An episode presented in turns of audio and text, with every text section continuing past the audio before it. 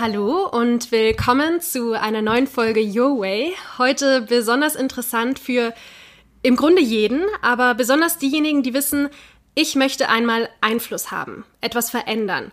Mit Führung geht nämlich immer auch Führungsverantwortung einher und daher heute bitte besonders gut aufpassen. Wir sprechen über Diversity. Aber nicht im Sinne eines Buzzwords, das Unternehmen verwenden, um sich in ein positives, weltoffenes Licht zu rücken, sondern darum, was Diversität im ursprünglichen Sinne bedeutet und wo Diversity Management überhaupt herkommt. Wie wird es umgesetzt? Wo haben wir Verbesserungspotenzial? Wie hängt es mit der Black Lives Matter Bewegung zusammen und auch mit Rassismus? Deshalb habe ich Theresia Harris zum Gespräch eingeladen und würde sagen, wir starten mal damit, sie ein bisschen kennenzulernen. Hi Terry, erzähl uns doch mal, wer du bist und was der Hintergrund ist, dass wir heute über Themen wie Diversity und Rassismus sprechen. Ja, hi, danke schön, dass ich da sein darf. Ähm, ich bin Terry, ich bin 26 Jahre alt und aus Wiesbaden, bin Fotografin und derzeit Filmstudentin und bezeichne mich als Afrodeutsch. Also ich habe einen deutschen und einen amerikanischen Background und sowohl in meiner zukünftigen Arbeit als Filmschaffende, aber auch in meiner Freizeit bin ich politisch aktiv und habe es mir zum Ziel gesetzt, für die Repräsentation von schwarzen Menschen in der Medienwelt einzustehen, marginalisierte Personen darzustellen und ja, genau, deswegen reden wir heute ein bisschen über Diversität. Dann schauen wir uns doch Diversity im Berufsleben mal mit einem kritischen Blick an. Was bedeutet Diversity? Warum ist es wichtig? Und wie wird es umgesetzt? Beziehungsweise wo gibt es in der Umsetzung eben auch noch Defizite? Wie du schon ganz gut am Anfang gesagt hast, schreiben sich ja relativ viele Unternehmen Diversity auf die Flagge, aber setzen es nicht wirklich um. Ich glaube, ein guter Begriff ist dafür auch performativer Aktivismus.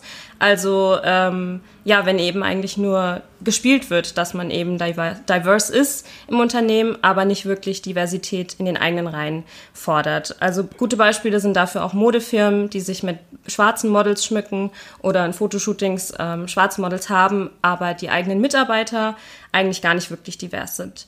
Ich würde sagen, es bringt schon ganz viel in Stellenausschreibungen darauf aufmerksam zu machen oder zu fordern, dass sich mehr People of Color bewerben, wie es auch schon bei Frauen der Fall ist. Also wenn nochmal darauf hingewiesen wird, Frauen sind explizit dazu aufgefordert, sich zu bewerben. Ähm, und ich sehe immer mehr Hinweise auch für People of Color, die sozusagen dazu aufgefordert sind, sich zu bewerben. Natürlich wird hier kein Vorrang gegeben. Im Endeffekt gewinnt ja der, der am besten geeignet ist. Aber ich glaube, sowas ist ganz wichtig, damit wir einfach ein viel besseres Bewusstsein dafür kriegen, wie wichtig die Diversität eigentlich ist. Ja. Das Thema Diversity kam ja überhaupt erst mit der Bürgerrechtsbewegung der 60er Jahre in den USA auf Dort entstand der Begriff Diversity Management nämlich. Den haben wir dann in Deutschland übernommen. Und wichtige Gedanken sind zum Beispiel, dass Diversity zur Problemlösung beiträgt, weil Mitarbeiter mit ganz verschiedenen Hintergründen Probleme aus unterschiedlichen Blickwinkeln betrachten und so Innovation und wirklich gute Kommunikation überhaupt erst möglich machen. Und wie wertvoll das eigentlich für ein Unternehmen sein kann, fangen jetzt einige so langsam an zu verstehen. Wenn wir uns jetzt die Führungsebenen dieser Welt anschauen, sehen wir vieles, aber eines nicht unbedingt und es ist eben Diversität. Das betrifft auch schwarze Menschen und folglich sieht es, wenn man das Ganze klassenspezifisch betrachtet, eben zu Teilen auch sehr unschön aus. Mhm. Was kann und muss deiner Meinung nach denn getan werden, dass in der Corporate-Welt schwarze Menschen und besonders schwarze Frauen in Führungspositionen alltäglich werden? Mhm. Also wie du sagst, wir sehen ganz klar, dass weiße Männer einfach noch die Mehrheit sind in Führungspositionen. Ich glaube, hier wird einfach die Zeit zeigen, ob in, in der Zukunft sowas normalisiert wird, dass wir mehr Frauen, aber vor allem, wie du sagst, schwarze Frauen an der Macht sehen oder in äh, großen Führungspositionen. Hier denke ich, ist echt die Repräsentation einfach wichtig. Also das fängt bei Film und Fernsehen an, ähm, dass wir einfach mehr schwarze Menschen in diesen Rollen sehen. Also ich habe auch eine gute Schauspielerfreundin, die kriegt immer wieder nur die Rolle als Putzfrau angeboten oder eben eine Asylantin, die nicht gut Deutsch sprechen kann. Und sie hat gesagt, sie würde einfach so gerne mal eine Oberärztin spielen oder eine Menschenrechtsanwältin mhm. oder die Chefin eines riesigen Unternehmens. Und ich glaube, wenn wir sowas in den Medien sehen, dann wird das normaler für uns oder für die, die weiße Mehrheitsgesellschaft. Und dann ist es auch normal, wenn schwarze Frauen eben wirklich mal die Führungsposition sind. Und das muss man dann einfach ganz klar einfordern oder in einen eigenen Unternehmen fordern, dass so Frauen eingestellt werden einfach. Mhm.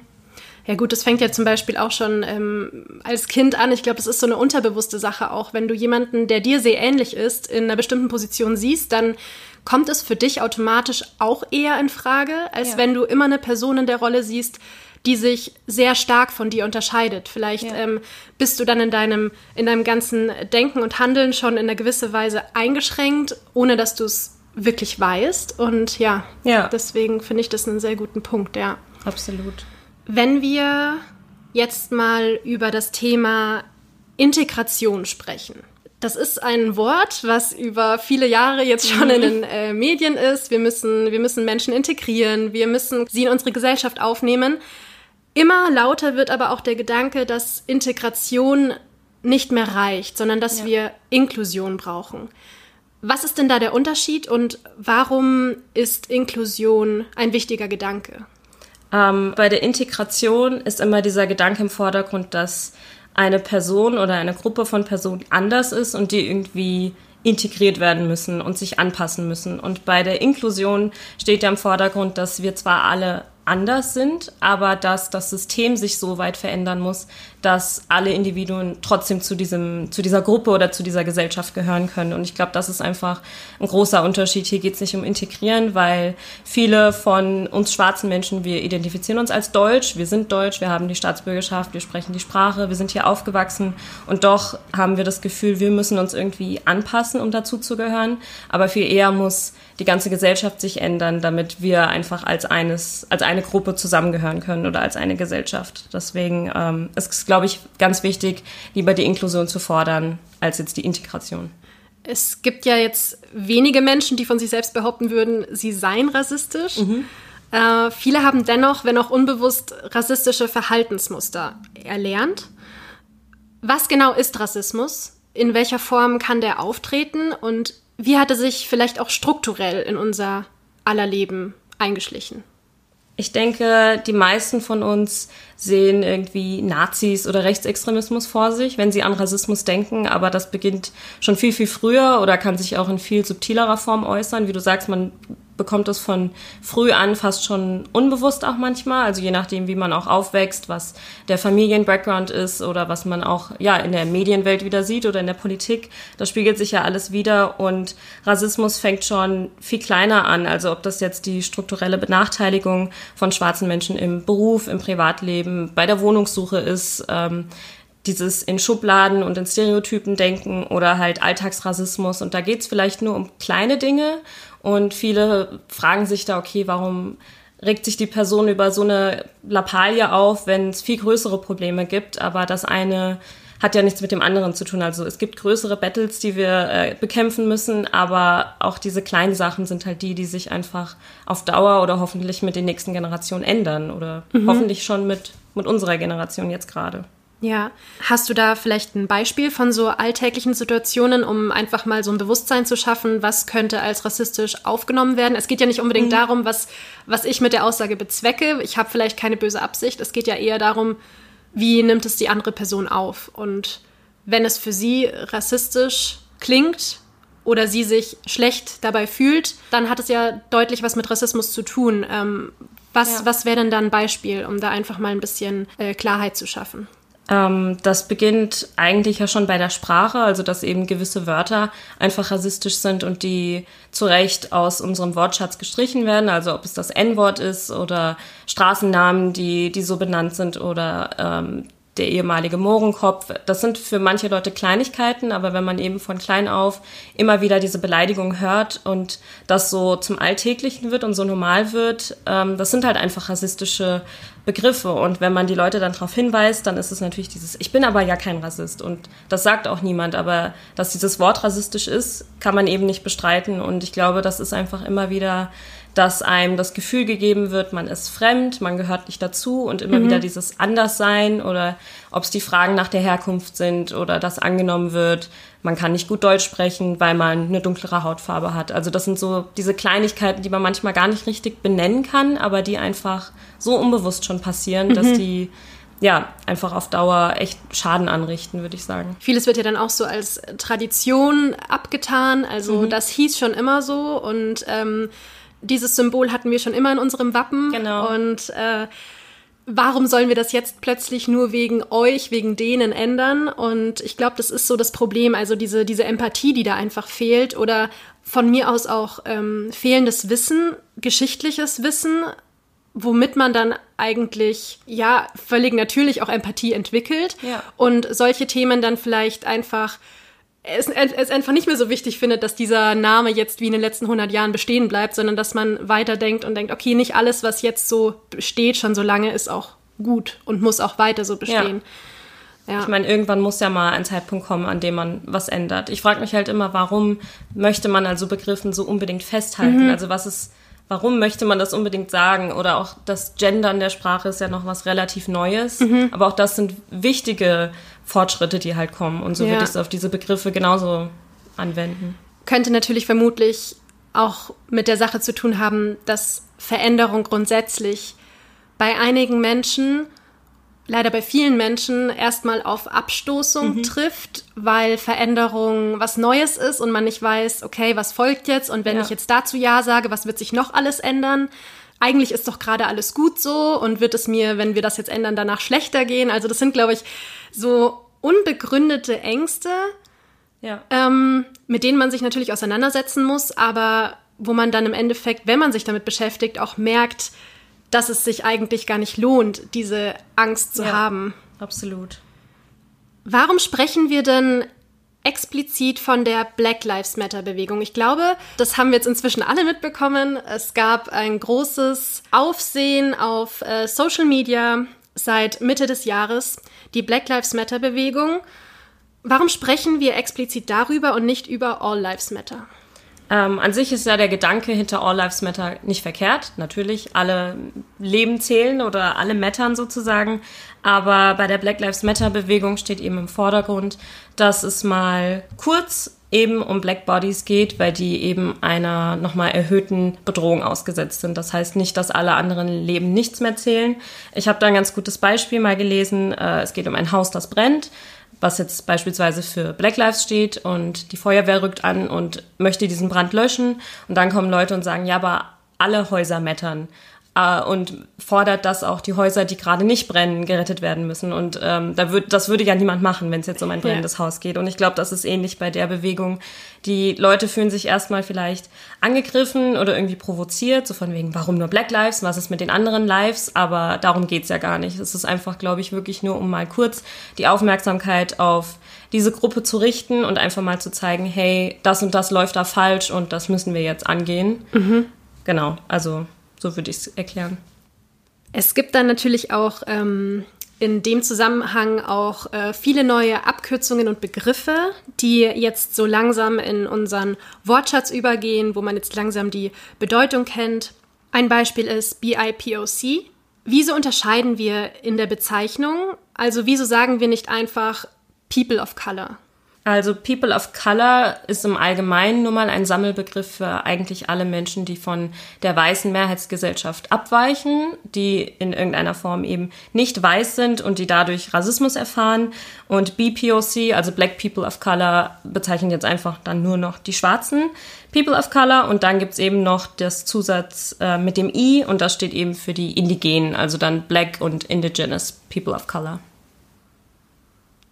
Es kam durch die Black Lives Matter Bewegung immer häufiger auch die Diskussion auf, nach der Herkunft zu fragen, ist eine rassistische Aussage. Jetzt stellen sich natürlich viele die Frage, hey, ich meine es ja gar nicht böse in der Unterhaltung, wenn ich das frage. Gibt es Ausnahmen, wo die Frage nach der Herkunft vielleicht nicht rassistisch ist oder ist es grundsätzlich eine rassistische Aussage, die man so nicht treffen sollte? Was ist da so deine Meinung? Also ich glaube, das sieht wahrscheinlich auch jeder noch mal ganz anders, aber ich persönlich finde es nicht rassistisch. Ich glaube, der Background von allen Menschen ist super interessant und spannend zu erfahren, wo liegen die Wurzeln von jemandem. Ich glaube, da geht es aber vor allem darum, dass man oft nur darauf reduziert wird und dass das so das Einzige ist, was zählt. Ich hatte das persönlich schon, ich komme irgendwo hin und auf eine Party und die erste Frage, die mir gestellt wird, ist halt dieses, wo bist du her? Und ich sag dann Wiesbaden und dann ist so, nein, wo bist du wirklich her? Und dann ist es immer noch Wiesbaden, mhm. weil ich schon mein ganzes Leben in Wiesbaden lebe und ja. hier geboren und aufgewachsen bin. Und ich denke dann immer, vielleicht hätte es sich im, im, Gespräch mit der Person ja eh ergeben, dass ich irgendwann erzähle, ach ja, mein Papa ist aber Amerikaner und dann hätte sich für die Person wäre ja die Lösung da gewesen und man muss nicht so explizit danach fragen, wo ich denn her bin oder ja, man wird halt dann immer wieder auf dieses Fremdsein oder dieses Anderssein reduziert und ich glaube, das ist das Problem bei der Frage. Aber ich denke, da ist es ganz wichtig, welche Intention war dahinter, wer stellt die Frage, in welchem Zusammenhang wird die gestellt um dann zu beurteilen, okay, war das jetzt irgendwie, ist da ein rassistischer Gedanke dahinter oder ist es pures Interesse einfach? Ja, ich denke, das merkt man auch ganz deutlich, wenn man schon grundsätzlich einfach eine, eine Unterhaltung führt, die auch länger geht, dass man dann auf solche Themen auch kommt. Ja. Ähm, das ist ja dann ganz egal, wer einem da gegenübersteht. Das sind ja Themen, die einfach alltäglich besprochen werden. Aber wenn es wirklich das Erste ist, was du so in gewisser Weise auch provokant vom Tonfall ja. her gefragt wirst, dann ähm, kann man das, glaube ich, im Kontext her schon erschließen, wie das Ganze ja. gemeint ist, ja. Genau. Wenn ich jetzt an mir selber arbeiten möchte, also ich ähm, denke, dass keiner sagen kann, okay, ich habe keinen einzigen rassistischen Zug in mir, mhm. wenn auch komplett unbewusst und wenn es überhaupt nicht meine Intention ist. Wie kann ich denn das Ganze angehen? Also wie kann ich, was habe ich für Möglichkeiten, so unbewusste rassistische Züge zu bekämpfen. Wie kann ich mich da ja, weiterentwickeln? Hm, ich glaube, das ist wahrscheinlich ganz schwierig, weil da das alles auch in der Erziehung steckt oder eben in den Medien, die wir von früh auf konsumieren. Ich glaube, das ist ziemlich schwierig, das dann überhaupt zu erkennen. Aber ich würde sagen, einfach immer wieder reflektieren, was, was für Sprache benutze ich. Auch die eigenen Gefühle beobachten, wenn man jetzt die Black Lives Matter Bewegung sieht. Also was ruft das in jetzt, also wenn ich eine weiße Person bin, was ruft das in mir hervor? Verstehe ich das? Kann ich das nachvollziehen oder nicht? Und wenn eben nicht, warum? Also wo ist da jetzt der Knackpunkt? Punkt. Und ich denke, das Wichtigste ist einfach, dass man sich da mal gegenseitig zuhört oder dass man sich die Zeit nimmt, betroffenen Personen zuzuhören oder ähm, sich die Ressourcen sucht, um sich da weiterzubilden. Wie du schon am Anfang gesagt hast, das liegt ganz viel an fehlender Bildung oder an fehlendem Wissen einfach in dem Bereich. Aber es gibt genug Ressourcen, es gibt äh, Literatur, es gibt Filme, Podcasts und ja, einfach immer wieder reflektieren und in Frage stellen, was einfach passiert.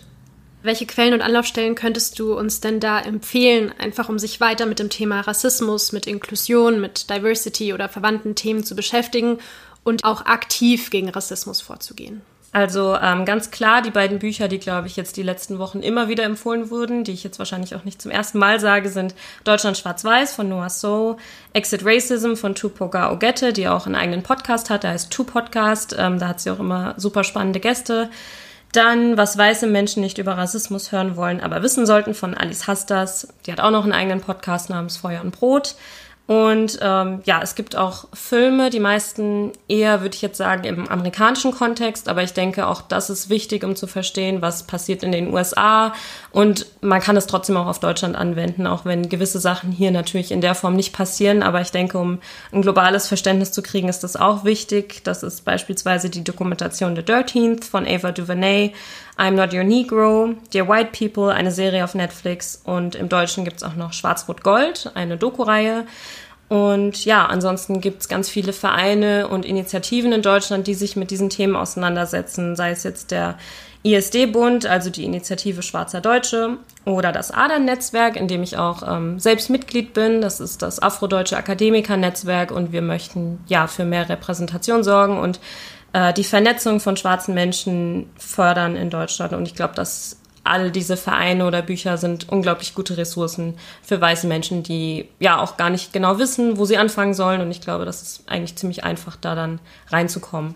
Ja, ich werde alles, was jetzt genannt wurde, auch in den Show Notes verlinken und als Highlight auf Instagram speichern, wenn der Post zur Folge kommt, dass man es einfach nochmal nachschauen kann, wenn man jetzt nicht so schnell mitschreiben ja, konnte. Sehr gut.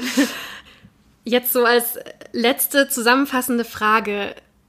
Welche Message sollte denn deiner Meinung nach jeder hören, um darüber zu reflektieren? Also ich habe vor einigen Monaten ein Zitat gelesen, was äh, mir nicht mehr aus dem Kopf gegangen ist und das ist If your work isn't shifting the culture, what are you doing? Du hast ja auch ähnlich deine Folge heute eröffnet.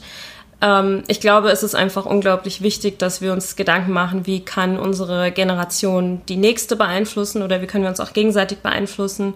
Und wenn wir einfach alle ein bisschen schauen, dass wir in unserer Arbeit, vor allem jetzt wir als Medienschaffende, mhm. gucken, dass wir Inklusion fördern oder divers arbeiten in diversen Teams und mit diversen Darstellern, ähm, dann können wir alle ein kleines bisschen die Kultur eben shiften und ja, ich glaube, das ist eine ganz gute Message, die man immer mal im Hinterkopf haben sollte. Auf jeden Fall. Das äh, hat jetzt wirklich schön geschlossen, so den Bogen. ähm, ich möchte abschließend einfach nochmal sagen, dass das Thema wirklich alle betrifft. Also, dass keiner sagen sollte, ähm, ich bin aber gar nicht schwarz und äh, ich bin nicht rassistisch. Ich habe noch nie einen Fehler in die Richtung gemacht. Es, kann, es können, wie gesagt, Verwandte sein, es können Freunde sein und wir stehen da einfach alle in der Pflicht, äh, Leute um uns herum aufzuklären, uns selber weiterzubilden weil wir einfach nur so eine friedliche und innovationsfähige und vor allem auch ja, zukunftsbeständige Gesellschaft ja. sein können. Und das sollte ja in unser aller Interesse sein. Absolut. Und deswegen bedanke ich mich jetzt nochmal bei dir, Terry, dass du uns hier dein Wissen weitergegeben hast. Und ja, ich hoffe jetzt, dass jeder für sich was mitnimmt und damit einfach ein Stück weit weitergeht. Genau, das hoffe ich auch. Danke, dass ich da sein durfte.